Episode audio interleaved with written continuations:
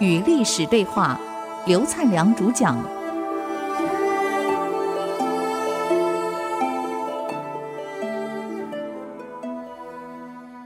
欢迎回来与历史对话，我是刘灿良。那么前面我们介绍是三足鼎立的北齐，那么北齐混乱到这种程度，到了这个高纬，差不多已经准备要亡国了。那么反观北周呢，就原来的西魏，它是建国稍微晚一点，晚了几年。这个北周也很有意思啊，原来是三个鼎立里面最弱的一个团体。那么当时北周的开国皇帝呢，叫宇文觉啊。他登基的时候只有十五岁，是中国历史上年纪最小的开国国君。一般开国都是武将，年纪就很大了嘛。传到第二代不，他第一代年纪最小，宇文觉只有十五岁就开国了，当了皇帝，啊，废掉这个西魏的皇帝，建立的北周，自己当皇帝了。那么当时呢，十五岁怎么能够成功呢？不是因为他的堂兄。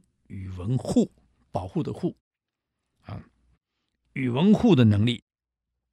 宇文护呢是宇文觉的堂兄，虽然是堂兄，可是比这个堂弟整整大了二十几岁，几乎是两代人了啊。他是谁呢？他是宇文觉爸爸哥哥的儿子。宇文觉的爸爸叫宇文泰啊，那么。宇文泰就毒死了西魏魏国国君来崩皇帝来投奔他的，把他毒死的这个人叫宇文泰。宇文泰独揽整个大权以后呢，他有几个儿子，他最看重的就是后来很有名的宇文邕。等我们会介绍到这里啊。那么他哥哥的儿子叫宇文护。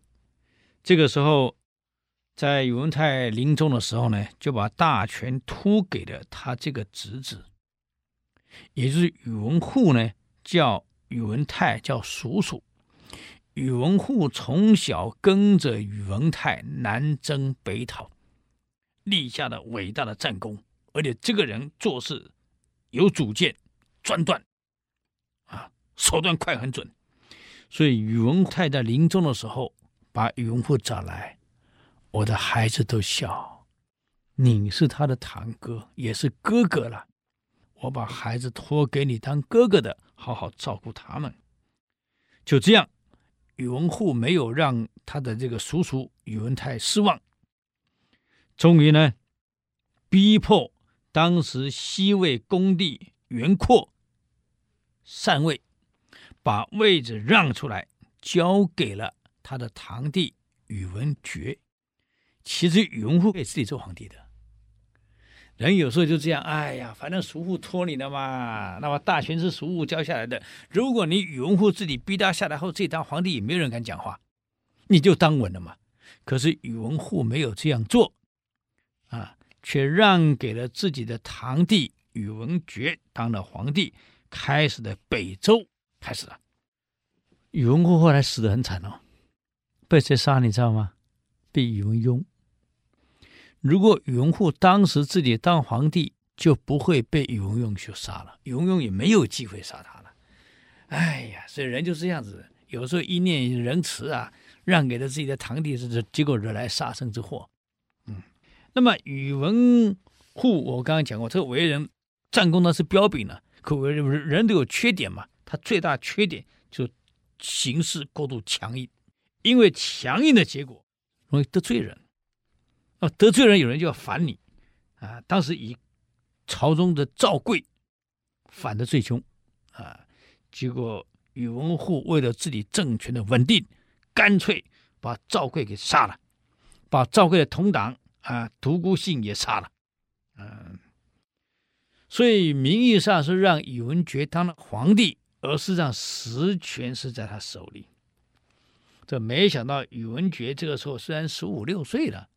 按照我们心理学来讲的话，正是已经进入这个人格上的的那种叛动期的时候最厉害，反动期最厉害的时候，而且作风一样很强硬。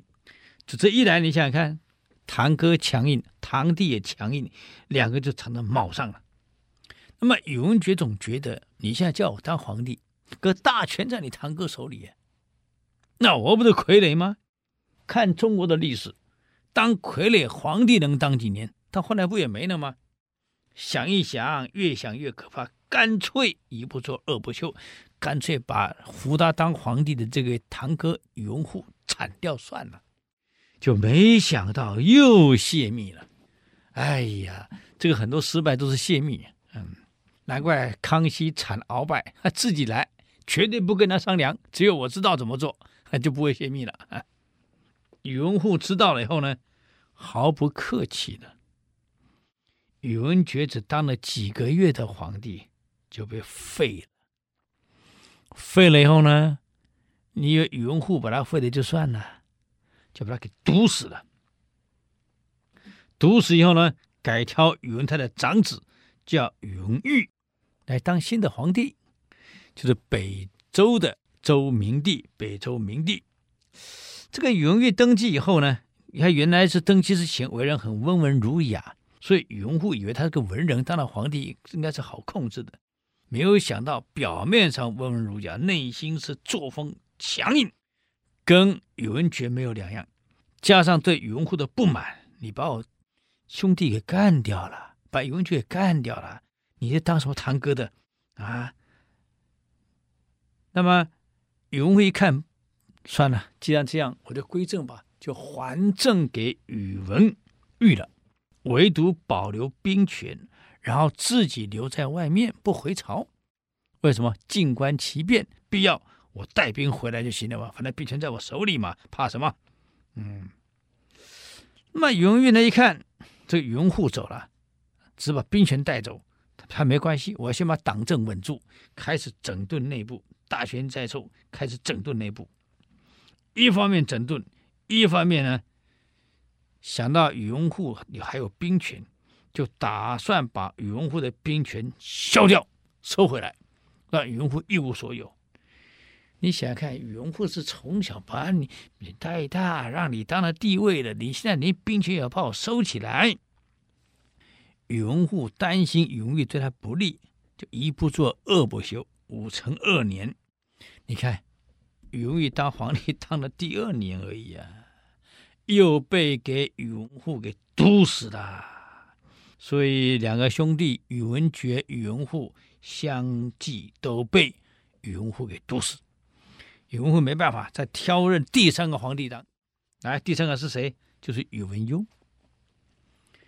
啊，他们兄弟几个人里面呢，反正老大老二被毒死掉了，现在换了第四个儿子，宇文泰的第四个儿子啊，宇文邕。当了皇帝，宇文邕继位的时候只有十八岁，宇文护在身边虎视眈眈，做不好，我告诉你，两个哥哥就是样板，怎么办？